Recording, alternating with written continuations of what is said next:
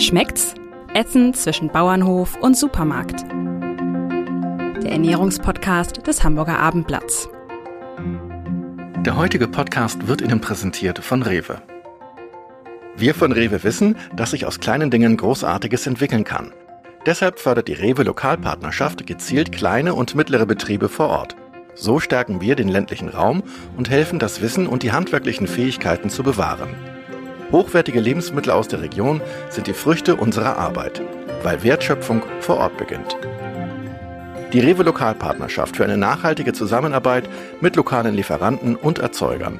Weitere Informationen unter regional.rewe.de. Ja, herzlich willkommen, liebe Hörerinnen und Hörer. Wir freuen uns einmal mehr über Ihr Interesse an unserem beliebten Podcast Schmeckt's.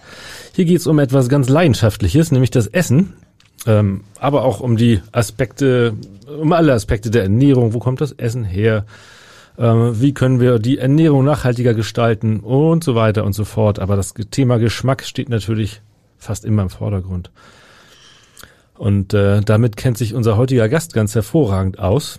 Es ist Henning Basedahl, den Angelika Hilmer und ich jetzt hier bei uns begrüßen dürfen. Herzlich willkommen. Danke, danke. Ja, auch von mir ein herzliches Willkommen. Es geht um das Thema Schinken. Das passt natürlich sehr schön in die Spargelzeit. Henning Basedahl führt die Schinkenmanufaktur Basedahl in Hollenstedt in zweiter Generation.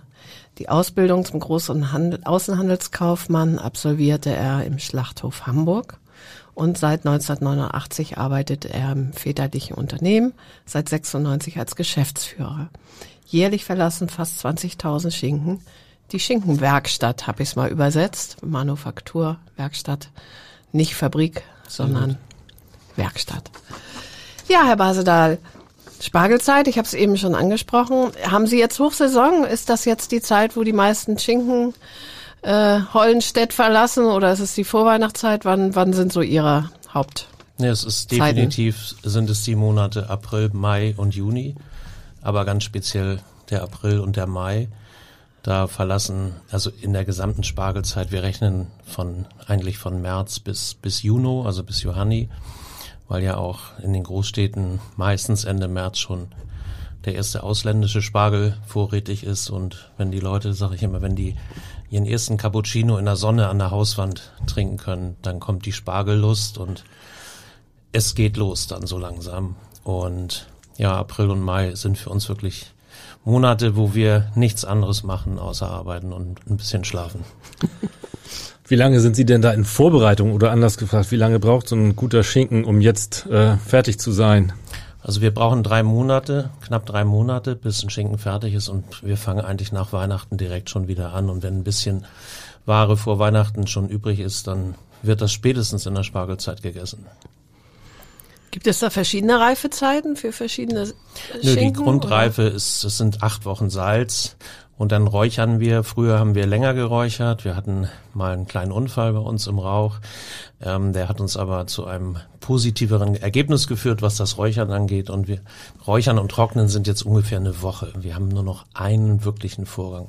Wir vergleichen das von der Thematik, nicht von der Temperatur, ganz wichtig, aber von der Thematik immer so ein bisschen wie das Niedriggarverfahren bei Fleisch zum Beispiel. Mhm. Dass man einen Vorgang hat, den man nicht mehr unterbricht. Mögen Sie mal kurz skizzieren, was alles, was geschieht, bis ein Schinken letztendlich äh, an der, in der Theke liegt? Ja, das ist, das ist eigentlich gar nicht so viel. Das ist, da geht's natürlich erstmal darum, einen vernünftigen Schinken auszusuchen. Da sind wir ja vielleicht ein etwas anstrengender Kunde für unsere Lieferanten, weil wir uns jeden Schinken angucken. Das haben wir immer schon gemacht. Also wir nehmen den kurz in die Hand, drehen den, fassen den einmal an, gucken, gefällt uns der Speck, ist der Schinken schön ausgeprägt, stimmt die Fleischfarbe, was macht der Wassergehalt. Das, wenn man nur ein Produkt herstellt, und das tun wir seit 1975, dann bekommt man irgendwann ein ganz gutes Gefühl dafür. Ja, und das tun wir in diesem ersten Schritt. Und danach wird dann in Ruhe über sieben bis acht Wochen gesalzen. Das hängt so ein bisschen von der Größe des Schinkens ab. Und dann wird geräuchert. Und dann ist er eigentlich nach der Zerlegung auch verzehrfertig. Verarbeiten Sie den Schinken am Knochen oder ist er dann schon, schon rausgenommen? Also der Schinken kommt mit Knochen. Es sind mhm. insgesamt vier Knochen im Schinken. Und die verbleiben auch im Schinken, bis wir den Schinken zerlegen. Also bis wir dann die, den Schinken in seine drei Teilstücke schneiden, die dann wiederum in der Regel an den Facheinzelhandel gehen oder eben halt bei uns im kleinen Laden verkauft werden. Wie unterscheiden sich diese Teilstücke? Das sind, ja, das, der Hamburger hat ja vornehmlich zwei Stücke auf der Uhr. Das ist, ist die Pape und die Kappe oder der Schinkenspeck. Aber es gibt auch noch die Blume, die sitzt neben der Pape. Im Süden, im Süddeutschen sagen die auch gerne Nuss zu diesem Stück. Und da hat so jeder Händler auch so seine ganz speziellen Vorlieben. Und danach versuchen wir zu arbeiten und zu sortieren. Wir haben noch zum Glück noch ein paar Kunden, die uns die fettesten Schinken ähm, wegnehmen. Also zumindest ein paar von denen, die wir dann nicht selber verkaufen. Und ja, wir gehen ziemlich auf Kundenwünsche ein. Was wünscht denn der Kunde? Der geht ja, glaube ich, selten zum Schlachter und sagt, ich hätte gern ein Stück aus der Pape oder ist das doch tatsächlich doch, mittlerweile doch, verbreiteter? Das ist, das ist eigentlich gerade hier oben im Norden ähm, sind die drei Stücke, vornehmlich Pape und Kappe, schon sehr bekannt und der Kunde zieht eigentlich schon speziell los. So die guten, guten alten Menschen mit so ein bisschen Fachkenntnissen, die auch gerne auch ein bisschen fetter essen, die greifen dann eher auf die Kappe zurück, die ist ein bisschen kerniger, ein bisschen herzhafter, trotzdem aber jetzt nicht zu kräftig, super mild und hat in der Regel auch noch ein bisschen mehr Fett. Und bei der Pape ist das so, dass halt ganz besonders zum Spargel viele ja auch meinen, sie müssten immer diese wunderschönen großen Scheiben haben und die gibt's halt nur aus der Pape. Sie sagten eben, glücklicherweise haben wir auch Abnehmer für die fetten Schinken. Was sind das für Abnehmer? Ist, machen die spezielle Gerichte daraus? Oder? Nö, das sind ähm, vornehmlich Leute, die noch auf dem Wochenmarkt stehen. Also ah. die wirklich auch noch, ja, der, das Hamburger Wochenmarktgeschäft, gut, das gibt's ja auch in anderen Bundesländern, aber ich kenne es halt ähm, ganz speziell aus Hamburg. Ist ja auch ein sehr kerniges Geschäft und da wird auch noch gerne kernig ähm, das Handwerk betrieben. Und ähm, es ist auch, glaube ich, eine etwas andere Käuferschicht in Teilen als jetzt der klassische Kunde, der jetzt nur zum Supermarkt geht oder ins Fachgeschäft.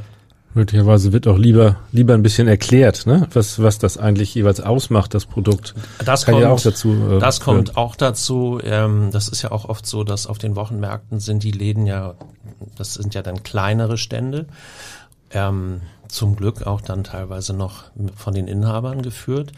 Da steht dann ja auch gerne mal die Schwester oder die Cousine, Tante, Oma, Vater daneben und dann wird natürlich auch noch anders und auch vielleicht ein bisschen mehr Geschichte zum Produkt erzählt, was leider oft fehlt heutzutage.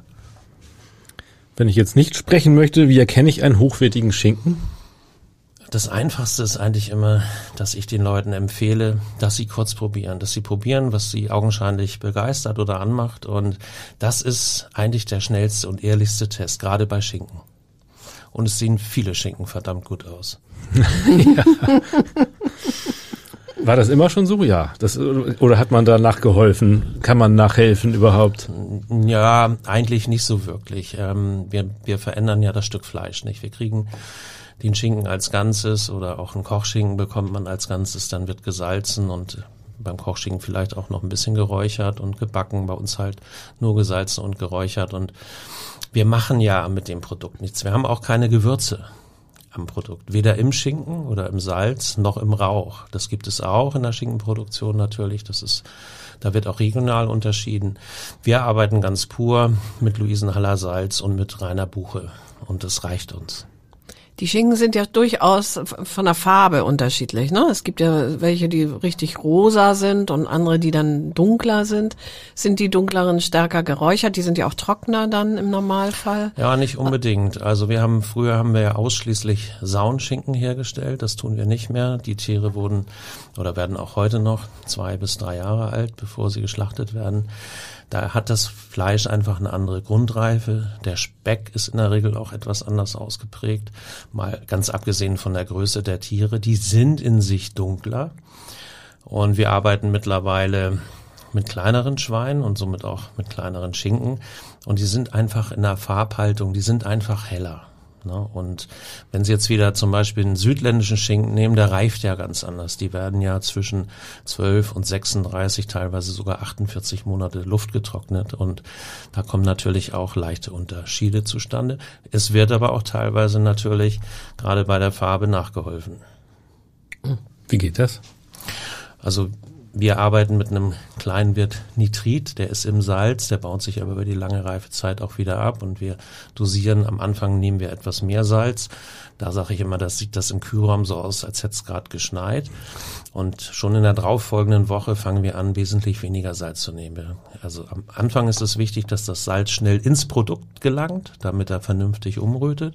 Dafür brauchen wir Nitrit wenn wir Schinken mit Kochsalz herstellen würden, ähm, dann wäre der halt in sich grau. Und dann wiederum wird mit Salpeter oder irgendwas anderes gear anderem gearbeitet. Das tun wir nicht. Und ähm, ja, insofern bekommen wir so so ein bisschen Farbe auch an das Produkt. Also Nitrit ist ein, ein spezielles Salz, weil das normale Kochsalz ist ja Natriumchlorid, wenn genau, ich das richtig im Kopf genau. habe. Und Nitrit ist halt mit einem, es, es gibt zwei erlaubte Werte, die im, im Nitritsalz für Schinken sein mhm. dürfen. Und mit dem Salz arbeiten wir. Und dann nehmen wir auch vor, vornehmlich ähm, das gute Salz aus Luisenhall, also hier ein deutsches Salz. Mhm. Das berühmte, also Nitritpökelsalz ist, glaube ich, der Begriff, den man so kennt. Ne? ja, das Pökeln. ist das Klassische. Das ist auch ja gerne mm. mal das, was im Gerede ist, Nitrit. Und dann ist halt auch immer die mm. Frage, wie viel Schinken mm. muss ich essen, damit ich dann auch wirklich Folgeschäden erleide, auch wenn ich gerne und vielleicht etwas mehr Schinken esse als der Durchschnittsverbraucher. Ähm, glaube ich nicht, dass ich jemals in meinem Leben an Nitrit zu Schaden kommen werde. Eher dann schon an zu viel Fleisch vielleicht. Wahrscheinlich. Das optimale Schwein für einen guten Schinken.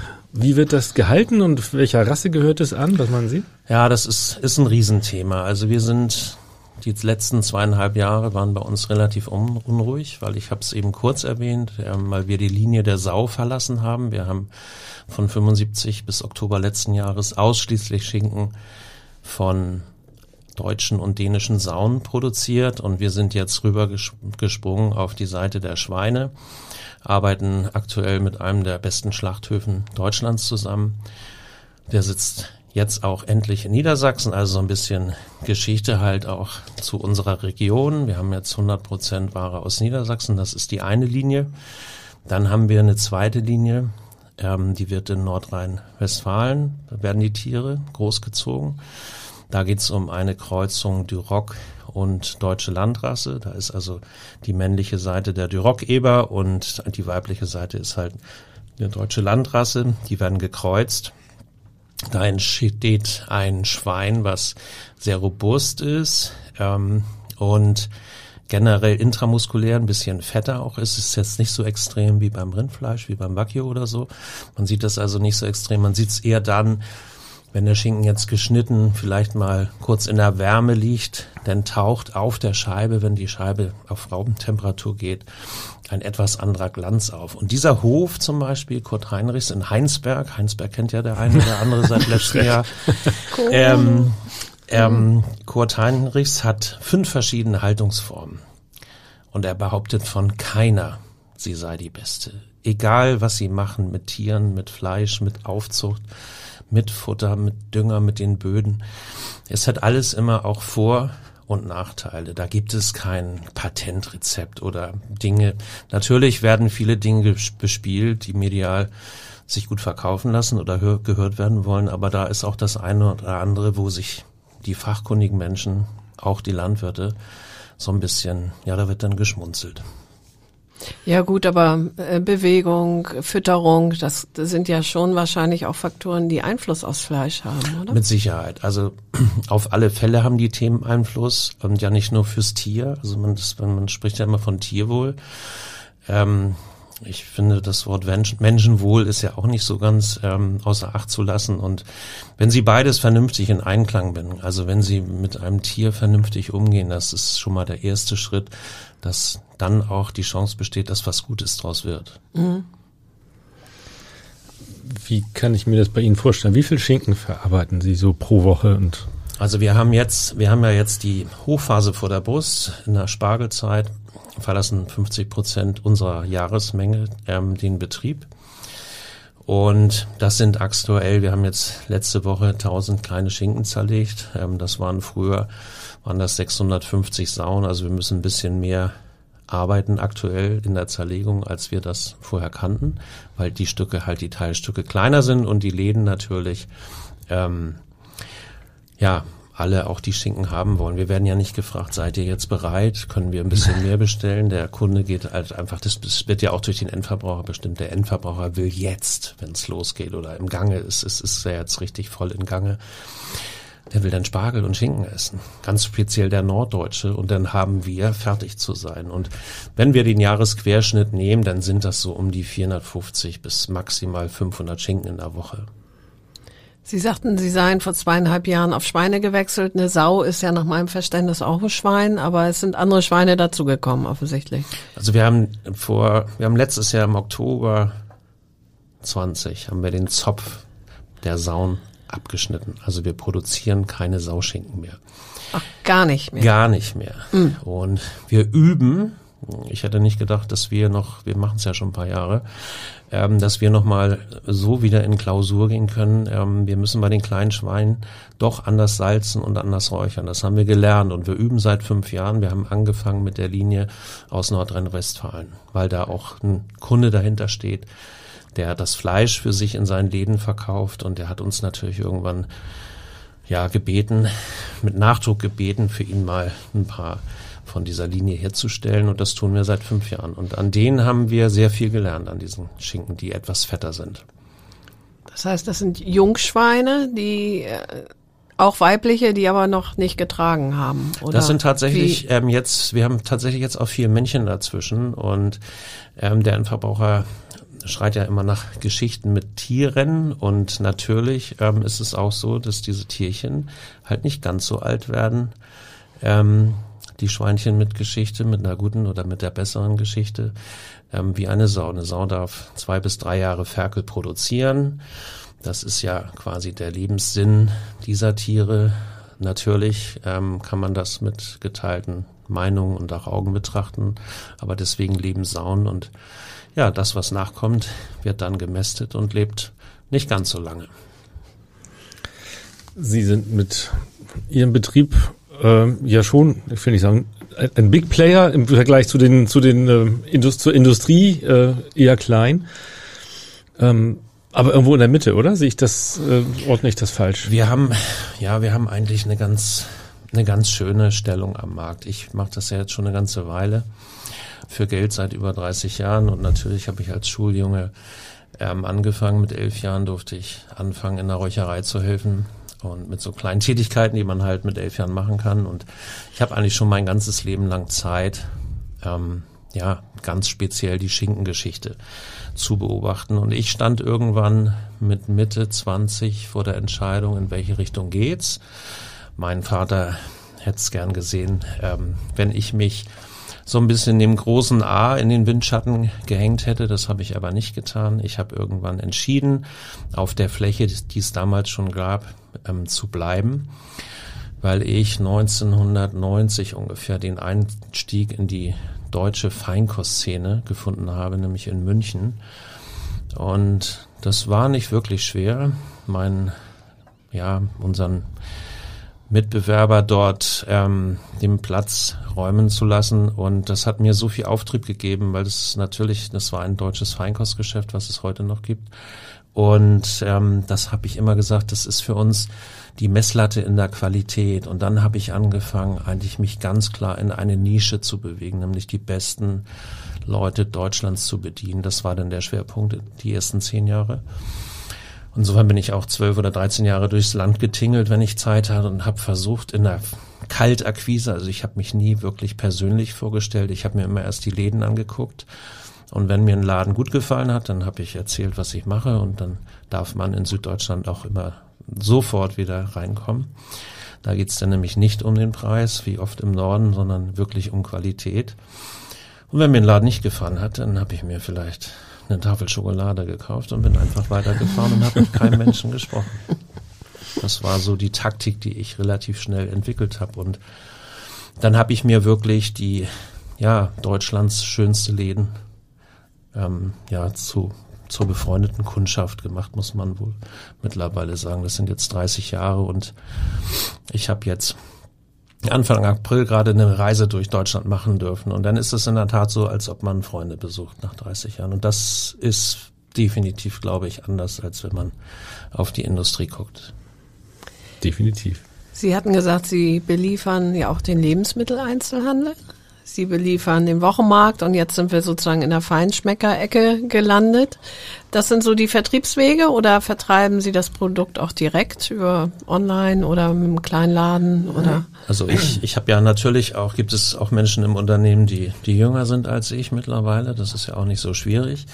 Und die jüngere Generation hat jetzt auch ähm, vorangetrieben, dass wir online sind seit ein paar Wochen. Das versuchen wir jetzt einfach mal. Das haben wir früher schon mal getan, aber sehr, sehr hemdsämlich und auch nicht wirklich erfolgreich. Und es gibt eine neue Lieblingslinie im Hause. Und das ist ein Kanal, der entsteht auch, aber schon mit einem wenig, mit dem ja, Blick in die mittelfristige Zukunft. Weil ähm, erkläre ich vielleicht auch kurz, die Fachkompetenz hinter den Theken leider nicht unbedingt besser und mehr wird, sondern ähm, das Thema hatten wir eben mal schon. Es wird eigentlich oft nicht die notwendige Geschichte erzählt zu dem Produkt und das ist jetzt gar nicht mal unbedingt nur auf Schinken zu münzen, sondern das ist ja ein generelles Thema, ähm, wo der Handel definitiv es verschlafen hat in den, letzten, in den letzten 30 bis 40 Jahren ähm, für Nachwuchs zu sorgen. Wenn ich junge Leute, wenn uns junge Leute besuchen, dann sage ich diesen Menschen eigentlich immer, wenn ihr erkennt, was für ein Beruf uns umgibt, nämlich den mit Lebensmitteln zu arbeiten und mit so viel schönen Kulturen auch ähm, sich zu befassen. Wenn ihr das für euch erkennt und daran Geschmack und Spaß findet, dann habt ihr einen der schönsten Berufe der Welt und da ist Deutschland ja noch nicht unbedingt ähm, Parademeister im Bespielen. Da sind ja die umliegenden Länder, ob nehmen wir, fangen wir in Italien und Frankreich an und selbst Spanien, das sind einfach Men Menschen und Länder, die anders mit Lebensmitteln umgehen. Und auf meiner Tour jetzt durch Süddeutschland treffe ich auch auf solche Menschen in Deutschland. Und da ist es wirklich manchmal so, dass man mal für 30 oder 60 Minuten auch mal nicht mehr so viel sagt weil das, was man vor Ort vorfindet an Qualität, einen so umhaut im positiven Sinne. Und ja, das ist das, was mich angetrieben hat, was mich eigentlich immer inspiriert hat, morgens aus dem Bett zu hüpfen, mit solchen Menschen zu arbeiten und dort in der Theke auch präsent zu sein. Das heißt, der Norden kann vom Süden was lernen. Also fachlich mit Sicherheit.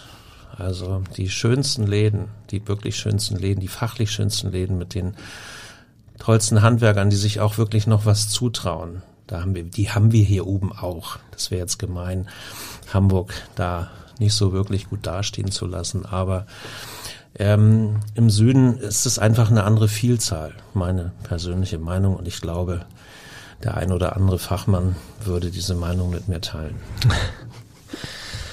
Apropos Geschichte des Produkts oder des Essens. Parma-Schinken, klar, kommt aus Parma, das weiß man, ne? Wie ist das beim Schwarzwälder Schinken zum Beispiel oder beim Westfälischen oder beim äh, Holsteiner Schinken? Ist das auch ähm, streng äh, so, dass der aus der Region zu kommen hat? Also generell ist es ja so, wenn der Schinken eine regionale Bezeichnung hat, im Parma ist es ja sogar geschützt durch die Krone. Im San Daniele ist es genau das Gleiche. Ähm, wir Deutschen machen da ja eigentlich nichts raus. Schwarzwälder Schinken kommt halt aus dem Schwarzwald und hat wiederum ein etwas anderes Herstellungsverfahren, gerade was das Räuchern angeht wir sind ja irgendwie auch so, also Holsteiner Schinken, das war das, was mich früher wahnsinnig auf die Palme gebracht hat in jungen Jahren, wenn die, wenn die Süddeutschen nicht verstanden haben, dass ich keinen Holsteiner Schinken hatte. Also wir haben, wir haben halt eine ganze Zeit lang Heidekartenschinken gesagt. Und er wird auch heute teilweise noch als Heidekartenschinken verkauft. Aber es gibt auch Läden, die meinen Schinken seit 30 Jahren verkaufen und die immer noch Holsteiner Kartenschinken dazu sagen. Ich habe aber mittlerweile ähm, ist das, ja, ich lass, kann das mittlerweile ganz gut stehen lassen. Generell ist die Machart, ähm, Holstein und das, was wir machen, relativ dicht beieinander. Wir räuchern nur nicht ganz so lange. Wir trocknen das Produkt nicht so wahnsinnig aus. Das heißt, der Holsteiner Schinken muss nicht unbedingt aus Holstein kommen, sondern muss nach Holsteiner Art hergestellt ja, worden er kommt schon Und wir- dasselbe also es Westfälischer und Schwarzwälder. Ist aber schon, dass die, die Schinken kommen schon dann auch aus der Region. Ah, also okay. da werden die dann schon hergestellt. Ich, ich wüsste jetzt nicht, dass es, dass es in Niedersachsen einen Schinkenbetrieb gibt, der einen Schinken Holsteiner Art herstellt. Also wir haben Oder ja auch oben in Schleswig-Holstein die meisten Schinkenräuchereien und und auch das, was, was im, im Schleswig-Holstein funktioniert, das muss lange nicht im Schwarzwald funktionieren. Und wir könnten hier oben auch keinen vernünftigen luftgetrockneten Schinken herstellen. Zumindest nicht ähm, so wie die Italiener oder die Spanier das machen, weil wir, da gehören natürlich auch klimatische Bedingungen dazu. Die Betriebe sitzen ja nicht umsonst ähm, in ganz speziellen Regionen. Ich selbst durfte im Spätsommer vor zwei Jahren habe ich mir in Langirano habe ich mir mal das Parma-Fest angetan. Da feiern die Menschen, das auch schon, muss man sich auch mal auf der Zunge gehen lassen, da feiern die Menschen einen Monat lang, nämlich immer im September, ihr Produkt, ihren Schinken. Und da kann man teilnehmen. Da waren gar keine Touristen und das war, das war für uns der absolute Traum. Und dann haben wir auch noch eine Fabrik oder eine kleine Produktion von innen sehen können und da weiß man, ja, wie viel Liebe man in einen Schinken wirklich geben kann. Also, und dann wird auch was draus. Dann ist es auch nicht mehr so schwer. Das Lufttrocknen geht auch im Süden einfach schneller, nicht? Ja, Bei schneller. uns ist es Luftbefeuchten. Genau. genau. Ist der Holsteiner Schinken, der ja nur wenig oder mild geräuchert ist, ähm, dann eigentlich auch wenig, äh, weniger haltbar oder, oder nicht so lange haltbar? Ja, das ist, das, man kann das so nicht direkt vergleichen. Ich würde, ich würde es eigentlich umgekehrt, es ist zwar unlogisch, aber ich empfehle den Kunden zum Beispiel immer, wenn sie zu uns kommen und Schinken kaufen bei uns in den Laden, dann dürfen sie sagen, wie sie ihn haben möchten. Wir bedienen jeden Kunden frisch. Bei uns gibt es keine vorgeschnittenen Scheiben. Also bei uns gibt es auch noch 30 bis 60 Minuten Wartezeit an Feiertagen. Und wir machen es genauso, wie der Kunde es haben möchte. Und wenn er den Schinken noch nicht kennt, das kommt ja auch vor, ähm, hier vor den Toren Hamburgs, das waren ja noch nicht alle Menschen in Hollenstedt, das ist vielleicht auch ganz gut so. Und die dürfen dann probieren und dann sagen sie uns, wie sie ihn am liebsten essen. Und dann gebe ich eigentlich immer eine Verzehrempfehlung mit, dass der Schinken maximal eine, ähm, eine Woche in, in der Verpackung, die wir mitgeben. Also wir schlagen ihn, wir legen ihn auf Glaspapier leider immer noch. Da gibt es keine wahnsinnig guten, fachlich guten Dinge. Ähm, das passt im Moment aktuell eigentlich nicht mehr so wirklich zur Umwelt, aber es passt verdammt gut zum Produkt. Wir packen den Schinken richtig vernünftig ein, wie man das früher aus den Feinkosthändlern Häusern kannte.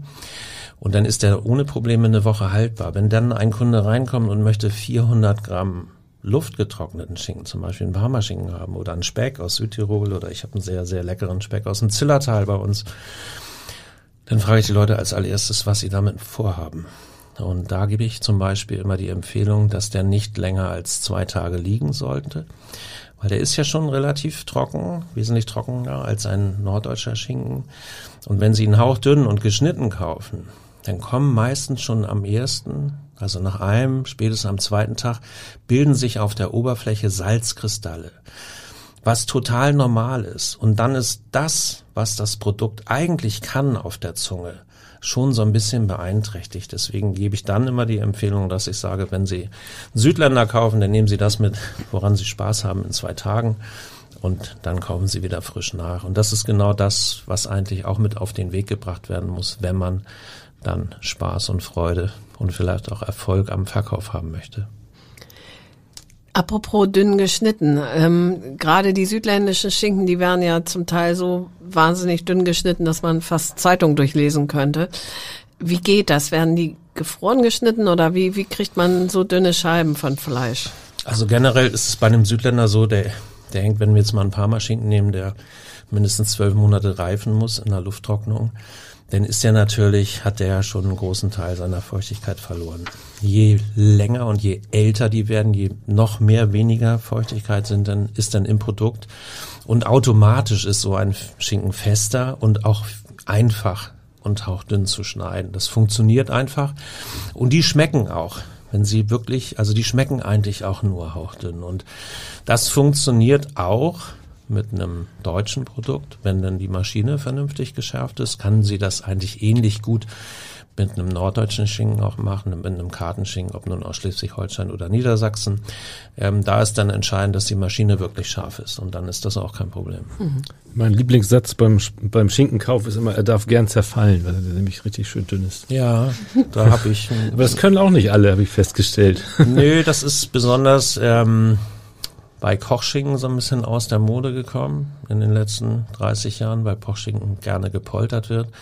Wir verkaufen einen Kochschinken, der nicht gepoltert wird. Den stellt ein Freund in Koblenz her. Was heißt das gepoltert? Meines Erachtens ist es einer der leckersten Kochschinken, die es gibt überhaupt in Deutschland und der zerfällt auch weil er nicht zu warm behandelt wird, wird gebacken, gesalzen, leicht geräuchert und der zerfällt beim Schneiden, also fast komplett, weil sich Ober- und Unterschale im Herstellungsprozess nicht verbinden. Beim Poltern verbinden, verbinden sich automatisch Eiweiß und Fleisch. Und wenn Sie die Ware, das ist, ist auch nichts Schlimmes. Das ist ein technischer, logischer Vorgang. Wenn der sauber durchgeführt ist, ist das überhaupt nicht bedenklich, was ja auch oft im Negativen zerrissen wird. Und, aber Sie verbinden halt das Fleisch und wenn, gerade wenn Sie ihn dicker schneiden, dann wirkt er so ein bisschen wie Gummi und ein naturbelassen hergestellter Kochschinken zum Beispiel, was für mich das absolute absolute Lieblingsprodukt zum Frühstück ist, der zerfällt und wenn Sie den auf einem frischen, warmen Baguette mit einer guten salzigen Butter, muss ich weiter erzählen, reicht. Hm, reicht. Gut, dass ich eben ein Schinkenbrot gegessen habe. Poltern heißt was? Ich kenne Poltern nur vom Polterabend, das kann nicht gemeint sein. Nein, Poltern ist, ich kann es also zu hundertprozentig kann ich es auch nicht erklären, aber beim Poltern, es gibt natürlich Maschinen heutzutage in, in, der Industrie, da ist ja auch genau immer dieses Fleisch im Gerede, was dann, sie können ja auch vom Fleisch verbinden, ne, durch, durch technologische Prozesse. Auch das kann man sauber machen. Das ist dann natürlich ähm, ein ganz anderes Produkt, weil sie Fleischteile verbinden. Da gibt's ja diverse Artikel, die in Deutschland oder auch weltweit verzehrt werden. Und ähm, in der handwerklichen Produktion wird da halt auch komplett, also darauf wird halt komplett verzichtet. Ne, da wird auch mit Temperaturen gearbeitet und den Kochschinken, den mein Freund Uwe mir herstellt, der ist halt, der ist von seinem Urgroßvater in der Rezeptur und das ist einfach, ja, lassen Sie uns nicht übers Poltern reden, lassen Sie uns über gute Produkte reden. Ja, Ihr Lieblingsschinkenbrot haben Sie ja schon beschrieben. Wie sieht's aus mit äh, Spargel? Wir haben ja, sind ja voll in der Saison. Ähm, wie, welchen Schinken empfehlen Sie zum Spargel? Also ich, ich habe natürlich alles ausprobiert, auch, auch den gerade besprochenen Kochschinken von, von meinem Freund Uwe. Ähm, ich muss ganz, ganz ehrlich sagen, wenn ich selber Spargel und Schinken esse, dann bevorzuge ich zu fast 100 Prozent das eigene Produkt weil es ein, also ein Ballenkartenschinken einfach eine, eine schöne Begleitung ist zu einer Kartoffel, die ja auch schmecken kann durchaus. Da verwende ich gerne Dithmarscher Kartoffeln aus dem Vorjahr. Und ich arbeite eigentlich dann auch nur mit einem Pflöckchen Butter und ein bisschen Salz, was man dann über die zerlaufende Butter bei der Kartoffel gibt. Und Spargel ist ja auch im Geschmack eher so ein bisschen, ich will jetzt nicht sagen ähm, neutral, langweilig ist. Also Spargel ist ja auch, das sind ja zwei, zwei Gemüsesorten, die toll zusammen sind. Und durch, ich finde immer durch, durch unseren Schinken oder durch einen guten Kartenschinken wird das rund weil das, man hat einen leichten Rauchgeschmack. Bei uns ist der ja schon präsent, aber eben halt nicht unangenehm auf der Zunge. Der Schinken zergeht durch unseren Proz also durch unseren Prozess, durch die lange Reifung, ganz speziell im Salz. Wenn er dann auch hauchdünn geschnitten ist oder es ganz feine Würfel gemacht werden, dann ist das, finde ich, die, die ideale Begleitung und vielleicht sogar den Schinken noch vom, vom Holzbrett. Und wenn ich aushäusig essen gehe, was ja auch ein bisschen schwierig ist gerade. Aber dann ähm, esse ich mal ein Stück Fisch dazu oder auch gerne mal ein Stück Fleisch oder ganz klassisch, klassischen Wiener Schnitzel mit Spargel und einer Hollandaise und einer guten Kartoffel. Und es ist eigentlich immer, Spargel ist einfach mit das schönste Gemüse im Jahr. Das stimmt wohl. Wie bewahrt man eigentlich einen Schinken, also jetzt als, als ähm, äh, im Haushalt richtig auf. Ja. Also es gibt eben einmal die Scheiben, die sie dann in genau. dieses Papier die Scheiben, einschlagen, die wir mit rausgeben, wenn man ein größeres Stück wieder hat. einpacken. Und wenn wir ein Stück verkaufen, ähm, dann ist es eigentlich so, dass wir empfehlen, dass die Folie, das ist ja vakuumverpackt, dass die vorsichtig aufgeschnitten wird. Und dann fängt man ja an, mit diesem Stück zu arbeiten. Die Stücke sind wesentlich kleiner heutzutage, als sie früher waren. Und das, was dann noch überbleibt, wenn denn was überbleibt, das sind ja meistens nur so 200, 300 Gramm. Die essen sich auch zum Beispiel hervorragend schon während des Kochvorgangs mit einem Gläschen Wein oder einem kalten Bier. und ähm, einfach wieder in die Tüte zurückgeben und in den Kühlschrank. Auf keinen Fall in Alufolie einpacken. Das ist irgendwie A, macht man, finde ich, muss man nicht mehr mit Aluminium arbeiten und B, tut das absolut nicht not. Also in die Tüte zurück und in den Kühlschrank und alles ist wunderbar. Räuchern Sie eigentlich auch andere Teile vom Schwein? Bauchspeck zum Beispiel? Nee, also wir haben, wir sind jetzt neulich genötigt worden. Ähm, es gibt ja eine neue Lieblingslinie im Haus und da hat mich der, ja, der Urheber der Fütterungsrezeptur, der hat mich gebeten, mal ähm, ein bisschen Bauch für ihn zu fertigen. Das machen wir denn schon mal, aber das ist wirklich auch so, dass ähm, dass man auch wiederum ein Bauch ist wesentlich dünner und hat einen hohen Fettanteil, der muss anders gesalzen werden. Natürlich muss der auch anders geräuchert werden, sonst wird er zu trocken, zu bitter, zu salzig. Und sowas ist wirklich mit Vorsicht zu genießen. Wir können nur Schinken. Das können wir, glaube ich, ganz gut. Und im Moment belassen wir es auch einfach dabei. Das heißt, Sie sind auch noch nicht am Experimentieren an einer vegetarischen Variante. Nee, definitiv, definitiv nicht. Und das wird auch, wird auch, wird, ähm, wird auch, glaube ich, nicht passieren, niemals. Zumindest nicht, solange ich auf den Hof rolle. Wie sieht's aus mit anderen Tieren? Also Wildschwein, Hirsch? Das sind Dinge, ähm, da werden wir oft gefragt, in der Tat von Jägern angerufen oder auch von Endverbrauchern, die dann vielleicht mal ein Stück Fleisch ähm, geschenkt bekommen haben. Das ist zum Glück relativ einfach ähm, geregelt. Ähm, wir dürfen keine fremden Produkte reinnehmen, auch von der Gesetzgebung her. Und wir haben halt auch einen ganz guten Wert jetzt bei uns in der Produktion liegen. Und wenn derjenige gegenzeichnen würde, dass er dafür aufkommt, wenn uns was passiert, ähm, dann würden wir es vielleicht tun, aber wir, wir halten uns das eigentlich insofern vom Leib, weil wir auch, wir holen uns kein Fleisch irgendwo her, wo wir nicht hundertprozentig wissen, wo es herkommt, auch wenn es untersucht ist. Wir verneinen das und ähm, wir konzentrieren uns auf das, was wir können und produzieren Schinken, die wir verkaufen und insofern, ähm, ja, und wir können es auch nicht. Also Wild zum Beispiel muss wieder ganz anders bearbeitet werden als, als ein Schweineschinken und ähm, ja, wir lassen das. Und was fürchten Sie? Also die berühmten Trichinen oder, oder eher alles, Keime also die Tiere sind egal? Mal, die ja. sind natürlich untersucht, die haben ja, sind ja auch abgestempelt, aber wenn ich mich an die letzten Schinken erinnern, erinnere, das ist eine ganze Weile her, die haben wir sowieso schon immer extra gepackt, also in irgendwelche extra Kisten, damit die keinen Kontakt zu unserem Fleisch haben. Und wenn sie dann schon sehen, wie die teilweise im Kofferraum ähm, zu uns transportiert werden, dann ja, muss man nicht drüber reden. Also das ist, es gibt so ein paar Regeln, die wir im Zuge einer, eines Lebensmittelbetriebes ähm, beachten und auch ja sehr hochhalten. Hygiene ist bei uns ein Riesenthema, ähm, an dem ich auch immer schon Freude hatte. Das sehen und wissen die Menschen, die mit uns arbeiten. Und da sind wir super konsequent. Eine Zutat ist ja äh, auch bei Ihnen unerlässlich. Äh das ist Rauch aus Buchenholz. Warum ist eigentlich dieses Buchenholz so, so überragend und so wichtig? Also Buche hat so einen ganz rein und ganz eigenen Geschmack. Wir haben, als wir angefangen haben, ist auch irgendwie eine ganz lustige Story, da war ich noch kleiner Junge. Da sind wir zu Lola gefahren. Lola hat diese Spülbürsten gebaut und ähm, die, wo man vorne den Kopf austauschen konnte mhm. bei diesen Holzbürsten und die haben ihre Hobelspäne, die haben die in einem Silo ähm, aufgefangen und wir haben den kostenlos dieses Silo sauber gemacht. Natürlich ohne Maske, A, weil es noch kein Corona gab und B, weil wir uns natürlich auch damals nicht wirklich geschützt, geschützt haben. Wir haben dann da mit Schaufeln den, dieses Lager leer gemacht. Das war ein Zeitpunkt, wo wir mit, mit Rainer Buche gearbeitet haben. Das war dann aber irgendwann, war das vorbei, warum auch immer. Und dann haben wir einen Lieferanten gehabt oben in Schleswig-Holstein und der hatte auch mal ein bisschen Birke und ein bisschen Erle mit dazwischen. Das war auch in Ordnung.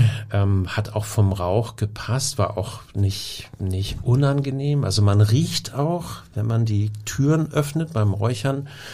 Man riecht sehr schnell, ob die Späne in der Top-Qualität ist oder nicht. Ist eigentlich auch logisch. Ist ja auch, wenn es gut gemacht ist, ein ganz reines Material. Und wir haben jetzt seit bestimmt schon fast, ja, es geht jetzt geht in die Richtung von 20 Jahren, dass wir einen Lieferanten haben für reine Buchenspäne. Ist also wirklich ein Produzent, bei dem Buchenspäne produziert wird. Die garantieren für reine Buche, die haben immer 15 Kilo im Sack. Und ähm, die garantieren uns auch einen Restfeuchtewert. Und dadurch haben wir jetzt eine ganz gleichmäßige Späne, was das Räuchern wiederum viel einfacher macht. Die schlimmste Zeit beim Räuchern hatten wir eigentlich als immer mal alles Mögliche drin war. Und dann war die Körnung heute etwas feiner und die Woche drauf oder einen Monat später war sie ein bisschen gröber. Im Winter waren dann die Säcke gefroren oder sie waren total feucht. Und da hat natürlich ähm, die Zeit und der Fortschritt einfach auch ein noch zuverlässigeres und wirklich auch kontrolliertes und garantiertes Produkt uns ins Hause fliegen lassen. Das ist das Räuchern ist immer noch ein, ein sehr wichtiger Schritt, ist heute aber wirklich einfacher als früher, finde ich persönlich. Gibt es denn woanders auch andere Holzarten, die zum Räuchern eingesetzt werden, um zum Beispiel einen anderen Geschmack zu erzeugen? Ja, Tanne zum Beispiel Tanne, im ja, Schwarzwald. Genau. Klassisches Turmrauchverfahren, wo, wo die Schinken dann auch noch während des Räuchervorgangs in diesen alten Türmen, das, ich weiß nicht, ob es in der Industrie wird, glaube ich, nicht mehr gemacht, aber vereinzelt gibt es ja noch ein paar kleine Schwarzwälder, die krabbeln noch in ihren Turm und hängen die Schinken dann um nach den verschiedenen Reife, Reifezeiten auch dann in die verschiedenen Höhen. Wahrscheinlich hängt es dann auch mit den Trocknungsgraden zusammen und insofern hat auch jede Region so ein bisschen ihre Räuchermethode. Wie hoch ist so ein Turm? Oh Gott, keine Ahnung. Ich bin nie in einem gewesen. Die Buchen, die jetzt bei Ihnen äh, durch den Schornstein gehen, wo wachsen die denn eigentlich? Gute Frage. Also ich hoffe, dass es deutsche Buchen sind, aber ehrlich gesagt müsste ich da mal nacharbeiten, um Ihnen das äh, wirklich ehrlich beantworten zu können. Okay, in der zweiten Folge dann. Machen wir. Wie funktioniert eigentlich Kalträuchern oder was ist Kalträuchern? Bei, beim Kalträuchern bewegen sie sich so im Bereich von Anfang Mitte 20 Grad, maximal Ende, Ende 20. Ich glaube ab 32 oder 34 Grad ist dann Warmrauch. Das heißt, es ist immer noch das gleiche Buchenholz, das Rauch erzeugt, aber man kriegt es hin, dass die Wärme dann nicht an die Schinken kommt. Also Weil wir, bei 20 Grad, wenn da irgendwas glimmt, ist es ja sofort eine Mischung, wärmer. Über die wir jetzt nicht zu 100, also die werde ich nicht öffentlich verraten. Mhm. Aber wir arbeiten, anfänglich sind wir bei Anfang 20 Grad und dann schwitzen wir ganz kurz, halten das eine ganz bestimmte Zeit und dann fällt der Rauch auch wieder runter. Also wir haben so einen ganz schonenden und ähm, ruhigen Prozess. Wobei in Schleswig-Holstein wurde ja meistens zum Beispiel über den Winter geräuchert, hinten klassisch noch auf der Diele. Die, das waren dann damals mhm. so die in Schleswig-Holstein die Drehdachhäuser, die dann in den kalten Monaten auch in der Tat so ein bisschen gedampft haben. Und da wird ganz behutsam hinten auf der Diele über ein halbes Jahr geräuchert. Immer wieder Kaltrauch angesteckt und ganz, ganz behutsam geräuchert. Das haben wir so in der Form nie praktiziert.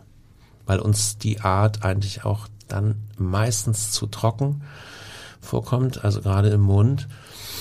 Und ähm, ja, und wenn ein Produkt zu trocken ist, finden wir, dann ist es gerne auch mal, wirkt es, als wäre es zu kräftig. Ne? Wir Nordlichter arbeiten ja auch ganz gerne mit Salz und das versuchen wir halt beides zu vermeiden, ganz bewusst. Gerade bei so einem zeitintensiven Produkt wie Schinken wundert man sich ja manchmal schon über die Preise, ich sag jetzt mal im Discounter, ähm, wissen Sie, wie das geht? Ja. Ähm. Wollen Sie also auch gar ich nicht, hab, ne? ich habe, ähm, ich habe, Hamburg ist natürlich auch ein bisschen abgedroschen. Das ist ja oft so, dort wo das Produkt zu Hause ist, da gibt's natürlich auch in der Regel größere Hersteller, die natürlich zu ganz anderen Konditionen produzieren und arbeiten können. Ich habe eigentlich, ich mache das jetzt 30 Jahre und ich habe lange davon geredet, dass wenn wir erfolgreich sind, dass ich auch Mitarbeiter am Erfolg beteilige. So, das ist der erste. Das hat lange nicht geklappt. Ähm, seit gut zehn Jahren ähm, dürfen wir mit Freude auch ein bisschen was von dem Geld verteilen auf die Mannschaft, ähm, was wir verdienen. Zumindest tun wir das. Das macht unser Produkt natürlich auch teurer. Ähm, da vielleicht auch nochmal ganz kurz das Thema, wie gehe ich mit den Menschen um, mit denen ich zu tun habe. Und natürlich ähm, spielen wir da ein ganz anderes Spiel als die Industrie. Und die Industrie kauft günstig ein. Die Industrie hat natürlich andere Herstellungsprozesse. Das muss überhaupt nichts Negatives bedeuten. Und es kann einfach anders produziert werden. Und das ist so ein bisschen wie Äpfel und Birnen vergleichen. Also hm. ich bei Schinken kann ich wirklich immer nur empfehlen, probieren Sie das, was Sie, worauf Sie Lust haben und lassen Sie sich nicht von dem Preis beirren und ähm, auf der Zunge passiert das Erlebnis und dann lieber zwei Scheiben weniger, aber, aber ein Erlebnis. Wann wird eigentlich mit gespritzten Raucharomen gearbeitet? Sie meinen Flüssigrauch wahrscheinlich. Ja. Ne? Keine Ahnung. Ich weiß, dass es sowas gibt. Ich habe zum Glück mit überhaupt keinen Menschen zu tun, die so etwas benutzen. Ich kann, ich kann also mit Sicherheit dann mhm. in der Industrie. Ähm, ich kann, ich weiß es nicht. Ich, hab, mhm. ich kenne keinen, der mit Flüssigrauch arbeitet in meinem Umfeld. Weiß ich nicht. Also das ist genauso wie ich nicht Muss sowas eigentlich gekennzeichnet werden? Äh, auch die nächste gute Frage. Da wir handwerklich arbeiten und uns wirklich auf Müssen das Sie konzentrieren, auf alle Fälle das nicht kennzeichnen. ähm, was wir machen und mhm. was wir gut tun und wir wir haben wir haben als letztes die letzte Zutat auf unserem auf unserem Etikett ist Liebe und ähm, das besagt, glaube ich, genug. Und warum sollen wir uns mit Dingen beschäftigen, die uns niemals interessieren werden? Also lassen wir das. Und ich habe auch keine Lust, auf Menschen zu zeigen, die damit vielleicht zu arbeiten pflegen. Das ist ja auch irgendwie, braucht doch auch keiner diese Energie. Und wir tun das, was wir in Heunsche tun, so wie wir es für richtig halten und wo, wofür ich natürlich auch zu 300 Prozent meine, ja, mit meinem Namen auch gerade stehen kann. Und das machen wir seit Ewigkeiten und mit Engagement und wir würden niemals über, über Zutaten nachdenken, die, warum? Es gibt keinen Grund. Und man braucht es. Ja, also bei Ihnen nicht, aber bei anderen offensichtlich ja, ja schon, weil das ja, ja da geht's natürlich geht's bei Zeit. Flüssigrauch um Zeit. Ne? Ja. Da wird dann eine Wurst, das, das hab ich hab's mir, ich hab's mir nie erklären lassen, wie es geht, aber ich weiß, glaube ich, dass dann eine Wurst zum Beispiel kurz in diese Flüssigkeit getränkt wird. Das muss ja auch nicht mal grausam sein. Das kann ja auch, vielleicht ist es auch super. Ich, ich kann es nur nicht glauben, weil es gibt so viel schöne andere Herstellungsverfahren, die man ähm, verwenden kann und ja durchführen kann. Also für mich gäbe es niemals einen Grund, einen Schinken in Flüssigrauch zu tränken, ertränken. Sie halten es pur, entziehen ein bisschen Feuchtigkeit, geben ein bisschen Geschmack hinzu. Passiert eigentlich sonst noch etwas äh, während des Prozesses mit dem Fleisch an sich? Das Fleisch ist irgendwie ganz lustig. Es ist ja, ich weiß nicht, wann ist Dry Aging aufgekommen, so in den letzten zehn Jahren. Das war ja, mit, der großen vor, mit dem großen Grillhype, ja, glaube ich. mit ne? dem Grillhype, das war ja vor 40, 50 Jahren gang und gäbe, dass Fleisch länger abhing. Ähm, beim Schweinefleisch passiert eigentlich Folgendes. Das ist genau das Gleiche, deswegen vergleiche ich das immer so ein bisschen. Das Fleisch möchte ja eigentlich verderben, wenn es, ne, Fleisch verdirbt nach ein paar Tagen. Schweinefleisch auch ähm, fast noch schneller als Rindfleisch. So, wir halten diesen Prozess auf mit Kälte im Kühlraum, mit Salz und nachher auch mit dem Konservieren beim Räuchern. Aber diese ganze Zeit versucht, ja, das Schweinefleisch wird automatisch immer mürber. Und das ist eine ganz schöne Mischung. Salz, Kälte, Rauch hindert das. Und wir haben diese Zartheit, die wir schaffen in unserem Schinken, die entsteht durch die Reifezeit. Ist das irgendwie ein anderes. Fermentationsprozess irgendwie? Also passiert da, spielt sich da irgendwas ab im Fleisch? Gute Frage. Also da, ich bin kein, ich bin ja, ich kann ihn, wenn ich ein Stück Fleisch vor mir liegen sehe, ganz besonders ein, ein Stück Schinken, dann weiß ich, wenn ich den im Rohzustand sehe, kann ich beurteilen, wie der schmeckt. Und ich habe die mikrobiologische Seite, also was wirklich im Fleisch passiert, habe ich nie wirklich verfolgt. Und ich bin auch ganz ehrlich, ähm, ich habe mir zum Beispiel, wir geben natürlich auch im Moment wöchentlich ähm, Chargen in die in ein Labor, gerade weil wir auch ja in der Neuentwicklung sind für drei Artikel und uns da ständig auch selber kontrollieren. Die, die, die Berichte, die zurückkommen aus dem Labor, die habe ich mir immer schon vorlesen und erklären lassen. Insofern, ähm, aber es ist alles rechtens und alles bestens, aber es, ich kann einfach, ich kann es nur mit Mürbe beschreiben. Mm, mm. Ja. Sie haben es gerade schon gesagt, Sie entwickeln neue Produkte. Bei so einem Klassiker wie Schinken, gibt es da eigentlich Trends? Das ist eine gute Frage. Gibt es Trends? Ich wurde, es gab Menschen an meiner Seite, die meinten, als ich ähm, jetzt in der Entwicklung eines Schweineschinkens mit ein bisschen mehr Geschichte müsste ich Wacholder, Knoblauch, keine Ahnung, irgendeinen Geschmack ans Produkt bringen und es war nicht ein Mensch dabei, der mich davon überzeugen konnte. Für mich war das Aller, Allerwichtigste, dass wir es geschafft haben, unseren Geschmack, für den wir seit 1975 eigentlich bekannt sind, hier gerade im Großraum Hamburg, dass wir dieses besonders milde und zarte, dass wir das in den kleinen Schinken bekommen. Daran habe ich zum einen weil es nicht so wirklich viel vergleichbare kleinere Schinken aus der Region gibt, die richtig schön auf der Zunge zergehen und besonders mild sind. Daran habe ich nicht wirklich geglaubt. Und wir haben es früher immer mal ausprobiert, gerade zu Weihnachten wurden in Hamburg von irgendwelchen etwas größeren Geschäftsleuten auch gerne noch ganze Schinken verschenkt in der Weihnachtszeit. Dann haben wir immer mal am Schlachthof 20, 30, 40 Stück uns mit nach Hause genommen und haben die dann produziert. Wir haben sie nur meistens ähm, ich sage immer, zu Tode gesalzen und zu Tode geräuchert. Also kleine Schinken haben bei uns früher nicht geschmeckt. Und das haben wir jetzt hingekriegt. Und das ist für mich eigentlich Geschmack genug. Ich brauche nicht noch irgendwelche Gewürze, um das kurz zu beantworten. ähm, wie ist das eigentlich? Wir waren vorhin ja schon bei der Scheibendicke.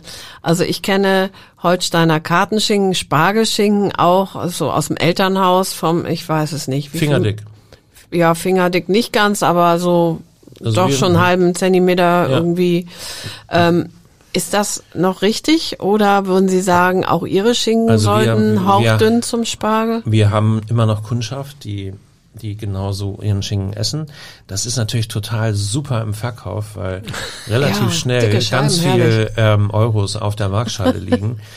ähm, was ganz lustig ist, es funktioniert mit meinem Lieblingsschinken in der Tat, weil der sehr zart ist. Der ist noch mal zarter als die anderen zwei Linien. Und ähm, ja, das ist, man muss das mögen. Ne? Ich mir ist das zu. Ich habe, wenn Sie eine hauchdünne Scheibe nehmen und legen sich die auf die Zunge und bewegen die Zunge Richtung Gaumen, dann muss die eigentlich zwischen Zunge und Gaumen zergehen. Und das machen sie mal mit einer dicken Scheibe. Da, du musst einfach auch wieder Zeit, dann, ne? Faktor Zeit. länger.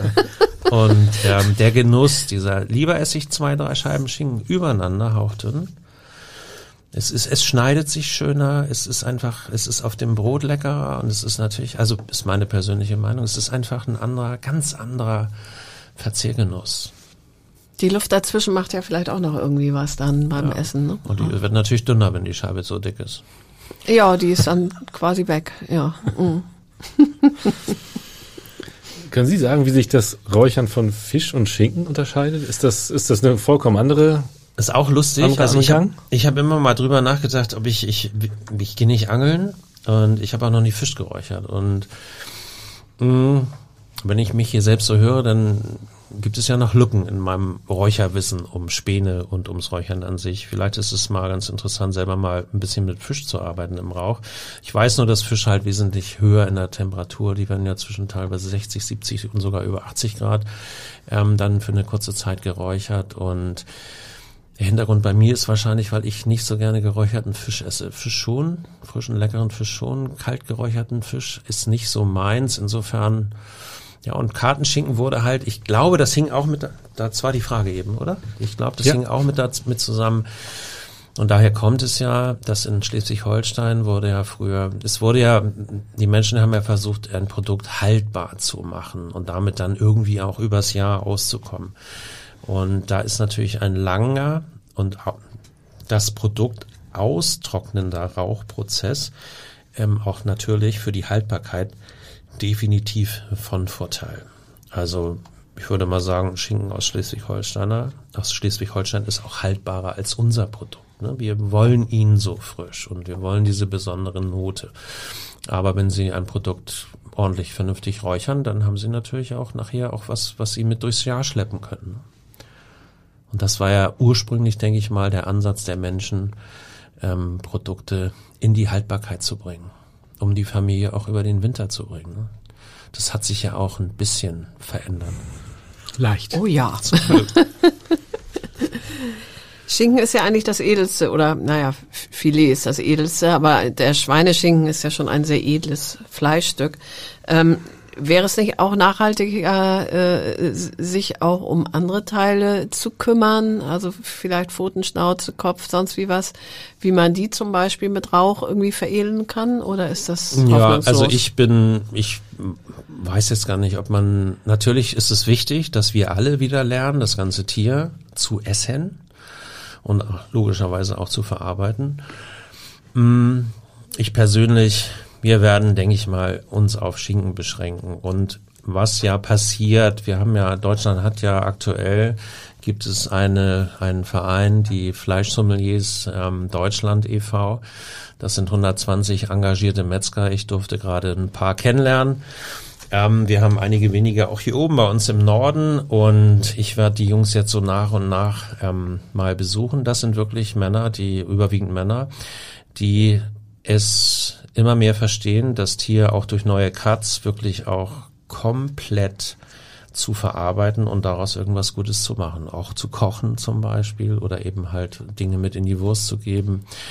Ähm, Schweinskopf, ne, besonders Bäckchen sind ja egal, ob sie jetzt ein Schwein nehmen oder ich, was hab, kaufe ich denn ganz gerne?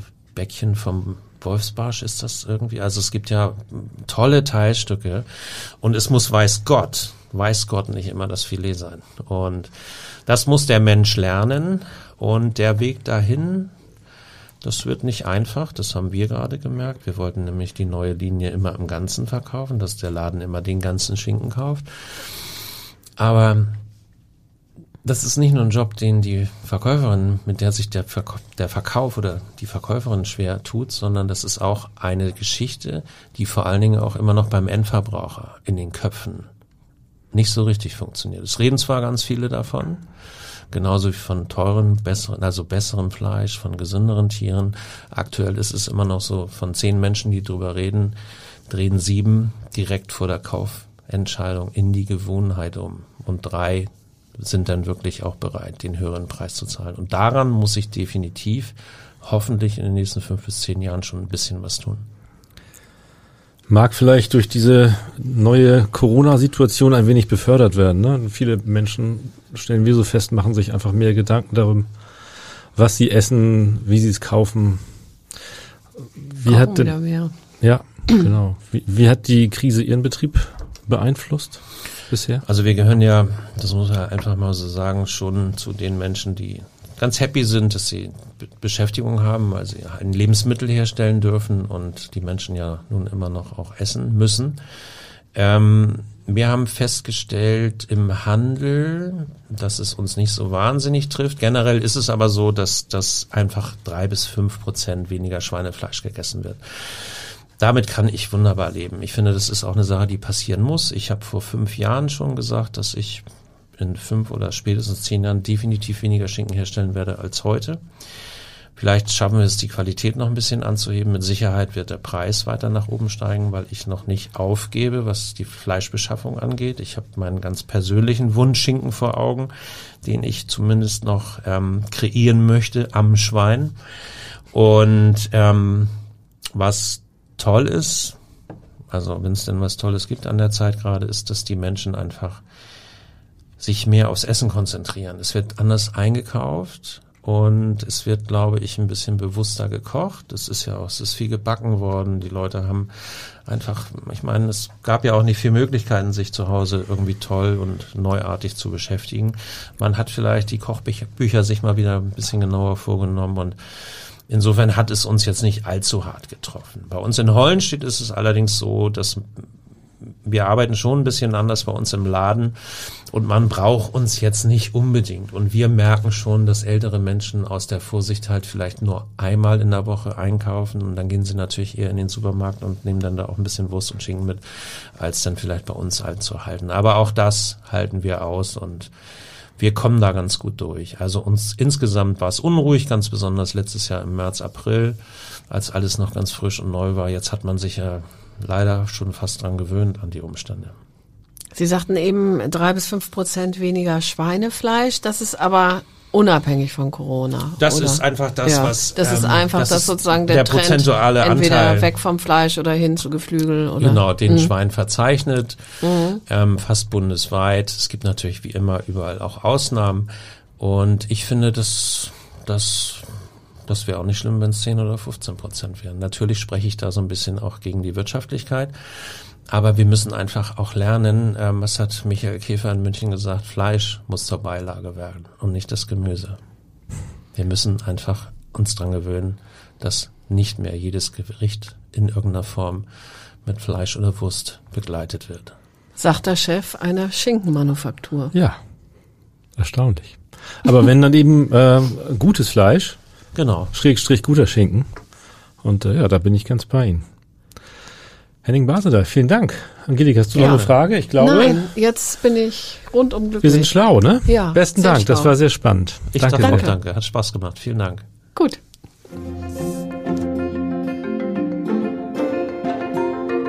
Weitere Podcasts des Hamburger Abendblatts finden Sie auf abendblatt.de slash podcast.